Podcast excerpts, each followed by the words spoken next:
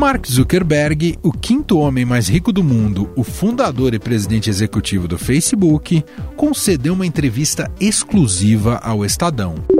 Em pauta, inicialmente, estava o faro dele e as apostas dele para o futuro digital sedimentado em realidade virtual e aumentada.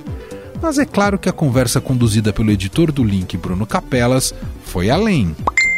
O mago multibilionário das redes sociais também se posicionou sobre privacidade e influência nos destinos políticos das nações.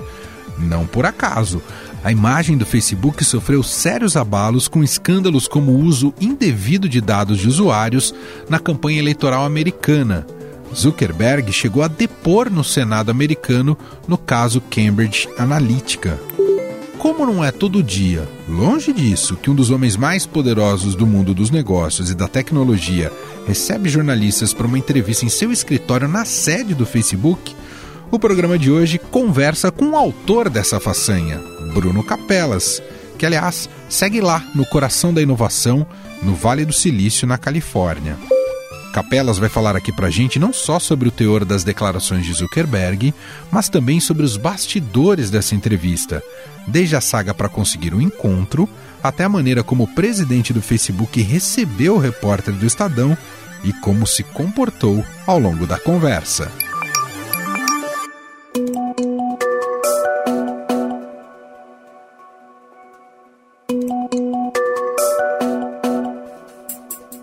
Tudo bem, Bruno Capelas? Como vai? Tudo certo, Emanuel. Prazer estar aqui no podcast. Demais. Vamos começar a contar essa história do começo. Uh, queria que você primeiro nos relatasse a confirmação de uma entrevista com Mark Zuckerberg, que acho que todo jornalista que cobre essa área um dia sonha em ter uma entrevista exclusiva com Mark Zuckerberg. Mas entre essa, é, é, essa projeção e a realidade há uma distância considerável. Como é que você conseguiu encurtar essa distância, hein, Bruno? Vamos lá. Eu acho que tem, tem alguns fatores que, que ajudam que até não são meus, são da própria, das próprias circunstâncias. O primeiro deles é que o Brasil é um mercado muito importante para o grupo Facebook. Né? Quando eu falo grupo Facebook, estou falando aí não só da rede social, mas também de WhatsApp, de Instagram, de Facebook Messenger, de uma série de produtos que são usados no face, do, do Facebook hoje no Brasil. Né? A gente é um dos maiores países em vários desses produtos. Então não dá para contornar nosso tamanho. Isso já, já serve como um bom argumento. O segundo argumento, acho que é a importância é, do Brasil no, na escala global e a importância que esses serviços tiveram na história recente do Brasil. Eu estou pensando especialmente no WhatsApp é, e a importância dele nas eleições Senator, do ano passado is making sure that no one interferes in the various 2018 elections around the world. Major elections in India, Brazil, Mexico, Pakistan. Acho que aí temos algumas coisas. Isso, isso é o lado do contexto, né? Tem uma outra questão que é a, a maneira como a gente faz a cobertura no Estadão. E a gente tem ativamente coberto o Facebook, é algo que é que é da nossa rotina. Eu cheguei, eu brinco com os amigos assim, o que que, é o, que que o Facebook fez dessa vez, né? Quando eu não consigo sair da redação na, na hora certa, porque estoura uma história, assim, e vir, invariavelmente no, ao longo do último ano isso aconteceu com o Facebook. E acho que essa cobertura responsável ajudou também a gente conseguir encostar no Facebook e falar assim, olha, a gente quer falar com, com, com homem, né? A gente quer falar com o Zuckerberg. E aí foram meses e meses de negociação. O ano passado eu vim, por exemplo, fazer a cobertura da F8, que é uma conferência só do Facebook, né, para desenvolvedores. Fiquei enchendo o saco da assessoria por dias e dias, assim, me dá cinco minutos com o homem, me dá dez minutos com, com ele. Eu preciso disso, assim, isso vai fazer a diferença. Basicamente, a coisa de um mês eu estou na redação um dia, é, conversando ali com a equipe, me toca o telefone, é a assessoria do Facebook, falou assim, então a gente quer que você fale com o Mark, vem para cá, vai, vai, vir no final de semana, chega, entrevista ele e fica para o evento e é uma entrevista sobre realidade virtual. Foi basicamente isso que aconteceu. É, eu viajei no final de semana, a entrevista foi na segunda-feira. É, eu tô aqui na, na, Oculus Connect, que é uma feira de, de, realidade virtual, né? A Oculus é o nome da divisão de realidade virtual do Facebook, aqueles óculos de imersão, para quem não sabe muito bem do que eu estou falando.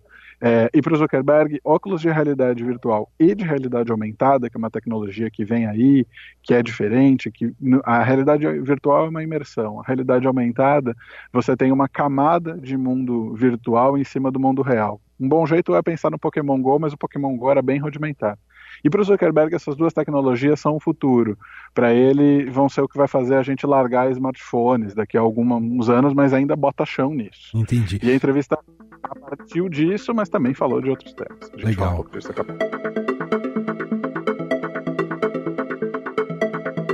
E aí, como é chegar até a sala que você se defronta com Mark Zuckerberg? Qual é o tamanho da entourage? A gente está falando, a gente conhece muito bem Uh, principalmente essas grandes essas entrevistas que são organizadas com uh, artistas da, do, do, pop ou mesmo com chefes de estado, né? Que tem sempre você passa por cinco camadas de segurança, uma equipe gigantesca de assessores e é tudo vigiado, monitorado. Foi, foi um pouco assim também? Ou você teve que ficar pelado antes de entrevistar o Zuckerberg ou o Bruno Capão? Pelo contrário, é mais sutil do que parece, né? Eu, estava esperando realmente um grande sistema de segurança, alguma, alguma coisa de. Nem detector de metais eu passei. Muito porque também, né? A entrevista foi acordada, foi um convite, então. É, não, mas não passei nem por detector de metais. Era uma tarde de demonstrações no Facebook, eu ia ver algumas novas tecnologias de realidade virtual, e no meio disso eu ia ter a conversa com ele. Então eu já entrei no Facebook e eu fui sendo levado de um corredor para o outro. Todo mundo que eu falava, ah, não daqui a pouco você vai para o seu encontro, né? Daqui a pouco você vai falar com, com o Mark, mas assim, de uma forma muito, muito assim, não, isso aqui, isso aqui que está acontecendo é muito normal, isso aqui está muito tranquilo. E aí, basicamente assim, não teve nenhum esquema especial de segurança, mas tinha uma coisa que eu achei muito curiosa, que era tudo cronometrado. Ah. É, eu estava num determinado lugar no prédio e a assessora que estava me acompanhando recebeu uma mensagem: vocês podem começar a andar. E é disso a gente começa a andar em direção à sala dele. E é uma sala que eu imaginei, né, aquelas salas todas fechadas, tipo bunker, como a gente está acostumado a ver em alguns casos. Pelo contrário, uma sala toda envidraçada, à vista da empresa toda, né, transparência é a palavra-chave. E ele basicamente estava né, ali me esperando eu cheguei, me cumprimentou, né? Primeira coisa que eu pensei, ele tem um aperto de mão muito firme. né? Passa segurança. Uma coisa que é, não, não, eu não esperava. Eu falei assim, não, ele vai, né, não vai, foi muito firme, assim, presença real ali. E olho no olho. Olhos azuis, ele tem olho no olho, ele tem uns olhos azuis muito marcantes. E olho no olho, assim. Quem pensa até que estou cantando Chico Buarque, eu me apaixonei pelo Zuckerberg. Não, mas é, é realmente muito marcante. Um olho azul que cintila, assim, que brilha. E especialmente quando ele está falando de um tema que ele gosta. A gente entrou, a, o ambiente da entrevista era basicamente quase como se fosse uma sala de estar, mas é a sala, é a sala dele. É, uma mesa, um sofazão, duas poltronas, a gente sentou de frente para as poltronas, eu liguei o gravador e a gente começou a conversar. Eu não podia fazer foto, eu não podia fazer vídeo, e o áudio dessa entrevista, é motivo porque você não está ouvindo o Zuckerberg falando nesse podcast, o áudio só podia ser usado para a minha própria conferência, para as coisas que eu mesmo é, tava, que eu mesmo ia escrever, eu não podia divulgar esse áudio.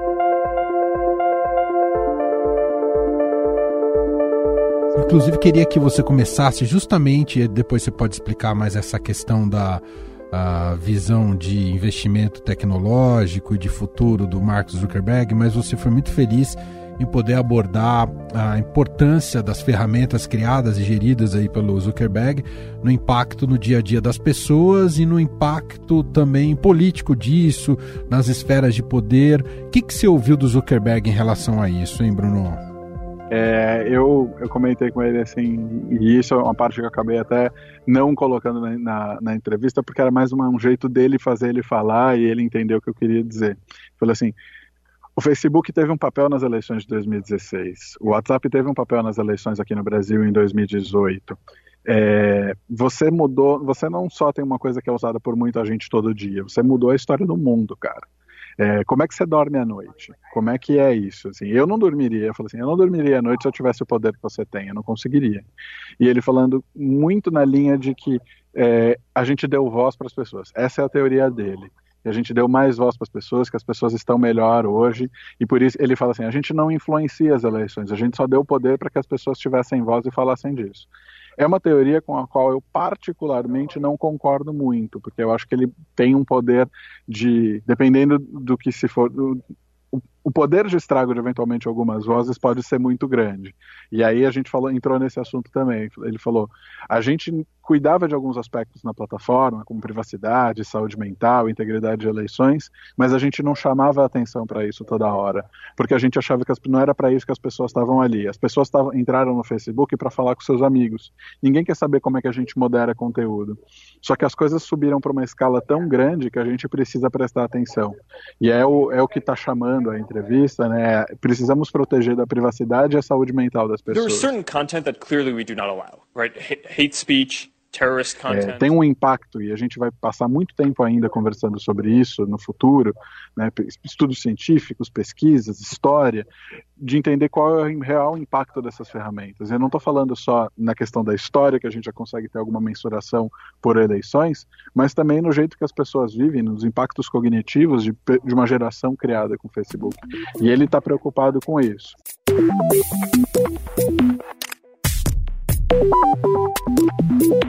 E tem esse lado, porque é muito bonito e idealista, né, Bruno, falar que demos voz às pessoas. A gente não pode esquecer que, acima de tudo, é business, né? Estamos falando de dinheiro e a maneira como ele ganha dinheiro com essas ferramentas também, não é, Bruno? Fica... É, ele, não, é, ele, não é, ele não é o Gandhi que vem com uma missão de libertar aqui a, a Terra, né?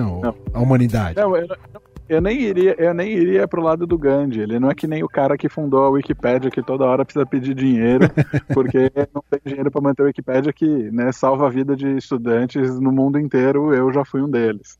Né? É diferente. Estamos falando de business. Estamos falando de um negócio que Facebook é um negócio de atenção, né? Você é. tem que prestar atenção, você tem que estar ali engajado, é assim que eles conseguem vender anúncios. E o negócio do Facebook é esse, vender anúncios. Eles, é, a gente fala muito, ah, o Facebook vende seus dados. O melhor jeito de dizer isso, até perguntei isso para ele, falou assim, as pessoas acham que você vende os dados. É, e tem uma interpretação que é muito parecida. Né? Ele falou assim, a gente usa os dados para direcionar anúncios. É um jeito de você talvez falar que vende dados? Você pode interpretar assim. É, mas é diferente, tem uma sutileza assim. Mas no fim do dia ele está vendendo anúncio, vendendo atenção. E então é isso que ele quer. Ele quer que as pessoas fiquem na plataforma dele. E ele quer pensar como ele faz para fazer as pessoas continuarem nisso, em novas plataformas, em outros, outros meios, né? o smartphone, indo além do smartphone. E por isso, tanto essa conversa sobre realidade virtual. Ele quer que todo mundo bote um óculos na cara e a ideia dele é que no futuro eu não precisasse, por exemplo, viajar até a Califórnia para falar com ele. Eu ia botar um óculos na cara e meu holograma ia aparecer na sala dele e a gente ia conversar como se tivesse um do lado do outro.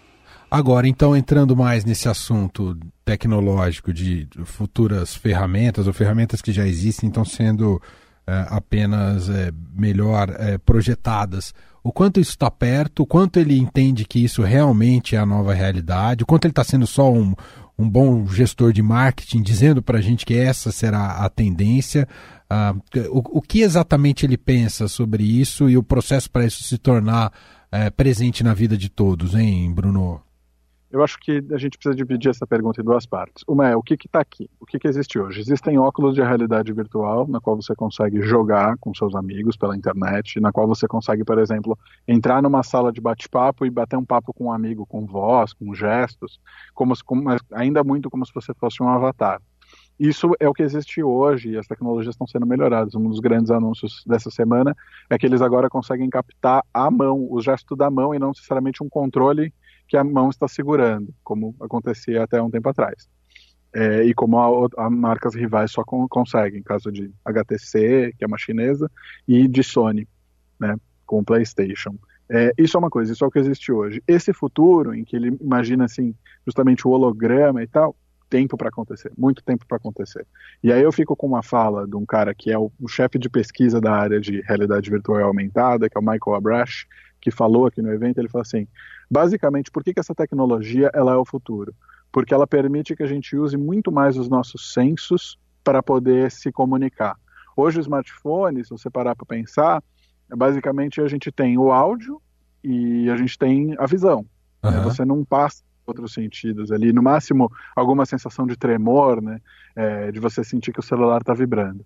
Com a realidade virtual, você está usando muito mais coisa com a realidade aumentada, você está olhando muito mais coisas. Você está usando as suas pernas, os seus braços, você está fazendo gestos, você está tendo. É, recebe informação motora.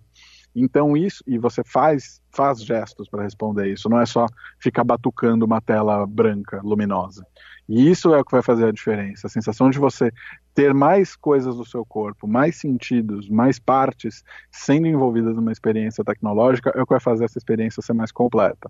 E fazer com que você sinta que você está no mesmo lugar que alguém com um holograma e tal. Mas para fazer isso, eles precisam saber como fazer um bom holograma de um ser humano, fazer um bom, uma representação desse ambiente, fazer o som, fazer, cap, capturar bem os movimentos, capturar bem os gestos, a fala.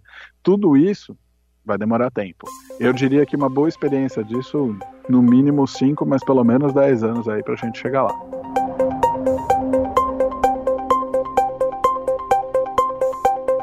Você chegou a falar da família dele, Bruno Capelas? A relação dele como pai, pai, tecnologia e filhas? Exatamente. Eu falei da família, que eu fiquei muito. Isso é uma coisa que eu fiquei muito curioso, porque ele, ele tá nessa ideia de trazer a presença para a computação. E ele fala muito sobre sala, um conceito chamado sala de estar digital. Para ele, o Facebook é uma praça pública digital, que a gente vai lá, fala, interage, como se fosse uma ágora grega, uma coisa assim. É uma versão moderna da ágora grega. E ele fala: a gente precisa construir os espaços íntimos, a gente precisa cuidar disso.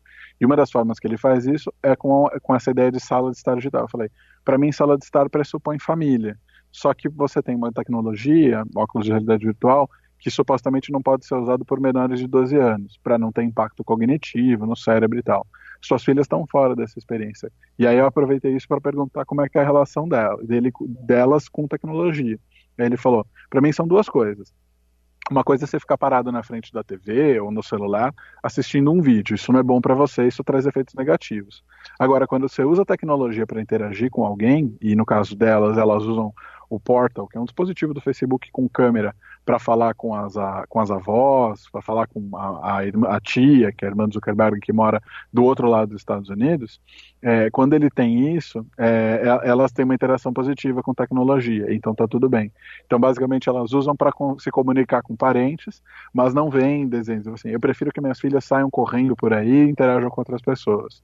E acho que isso serve como um bom conselho para muitos pais. É, eu não sou pai, então eu estou aqui falando de, de bedelho, né? Estou aqui metendo bedelho na vida dos outros. Mas acho que é um bom conselho. Se um dos caras que mais ganhou dinheiro no mundo com tecnologia, né? O Zuckerberg hoje é o quinto homem mais rico do mundo. Não põe a filha dele pra, na frente de um celular para assistir um desenho, é porque alguma razão ele deve ter. Ele está à frente de, de que tamanho de, de patrimônio empresarial? Só para a gente ter uma ideia, hein, Bruno? Porque ele é dono do Facebook, WhatsApp, Instagram, tudo junto, é isso? É, o WhatsApp e o Instagram pertencem ao grupo econômico Facebook. A empre... Eu agora não tenho de cabeça os dados porque ah. isso varia de acordo com a bolsa. Mas o Facebook tem girado em torno nos últimos, no último ano em torno de 500 bilhões, 550 bilhões de dólares em valor de mercado. O Zuckerberg, claro, tem uma, uma fração disso, só uma parte disso. É. A fortuna dele, nesse momento, está girando em torno de 67 bilhões de dólares, segundo a revista Forbes, que faz esse tipo de medição.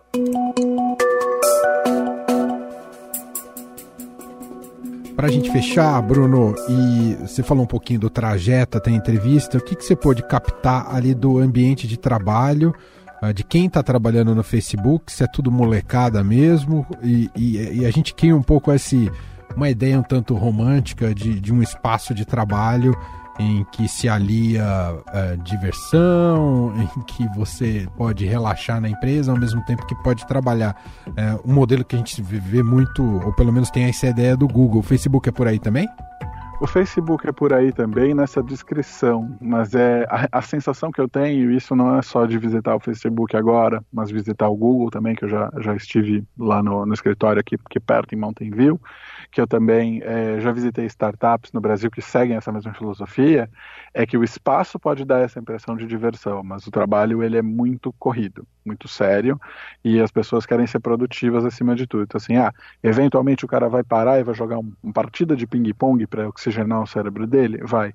Mas ele vai fazer isso porque ele vai oxigenar o cérebro para poder voltar para fazer o próximo compromisso dele.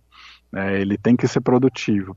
O Facebook, eu, eu, diria que nem é tanto essa coisa de molecada, eu acho que tem, tem gente de todas as idades. Enquanto eu esperava a entrevista, por exemplo, eu encontrei, eu, eu vi o David Marcos, que é o homem que está tocando o projeto da moeda digital do Facebook, a Libra, passando. Ele, e assim, tem muita gente nova e velha, não tem, não tem uma coisa assim, ah, é só moleque de 20, 25 anos programando que nem maluco que nem a gente vê no A Rede Social, que é o filme que conta o começo da história do Facebook. Então, em vez de ir atrás deles, fizemos uma lista de todas as escolas num raio de 160 E colocou o Facebook nessas escolas. Rapidinho, o pessoal da Baylor estava vendo seus amigos em nosso site. Não, é, é uma empresa grande com, com um, um corpo de trabalhadores bem variado, de muitos países diferentes, muitos sotaques diferentes. E tem, tem claro essas coisas assim, ah, por várias vezes eu estava ali esperando algum um compromisso, uma reunião, ou estava esperando ser chamado para entrevista, e eu tô ali numa cozinha que tem comida de graça, todos os tipos de bebida é, não alcoólicas, salgadinhos, chá, café, assim, ah, pega alguma coisa, né? Você quer alguma coisa? Eu falei, não, obrigado, já almocei, tá tudo certo. É, então, assim, você tem comida à vontade, você tem distração à vontade, você tem restaurantes de N cozinhas ali dentro da sede da empresa? Tem mas na verdade isso é tudo para trabalho, né? isso não é o foco da, da, da, empresa, né? é um benefício e é trabalho como trabalho normal, é, não, não, não vamos nos enganar aqui não. Muito bem. Tá aí, esse é Bruno Capelas, editor do Link, teve esse privilégio de entrevistar Mark Zuckerberg, uma conquista uh, dele muito importante, né? Uma batalha, como ele relatou aqui pra gente, que já tem algum histórico, conseguiu fez uma belíssima entrevista, uma entrevista exclusiva aqui feita pelo Bruno Capelas, publicada no Estadão, e bater um papo aqui com a gente para contar um pouco dos bastidores e também, claro, do teor do papo com o Mark Zuckerberg. Uh, deu muito bem conta desse recado. Obrigado, obrigado, Manuel. Estadão Notícias. A XP Investimentos foi eleita a melhor assessoria de investimentos pelos paulistanos na pesquisa Datafolha. A assessoria está na essência e no DNA da XP, e esse importante reconhecimento reflete o compromisso em fazer os brasileiros investirem melhor por meio de uma assessoria especializada e transparente, que busca sempre os melhores investimentos de acordo com o perfil de cada cliente. Acesse xpi.com.br. XP Investimentos, mudando para sempre seu jeito de investir. O Estadão Notícias desta sexta-feira vai ficando por aqui. Contou com a apresentação minha, Emanuel Bonfim, produção de Gustavo Lopes e Isaac de Oliveira e montagem de Nelson Volter. O diretor de jornalismo do Grupo Estado é João Fábio Caminuto. Mande seu comentário e sugestão para o e-mail podcast@estadão.com. Um abraço para você e até mais. Estadão Notícias.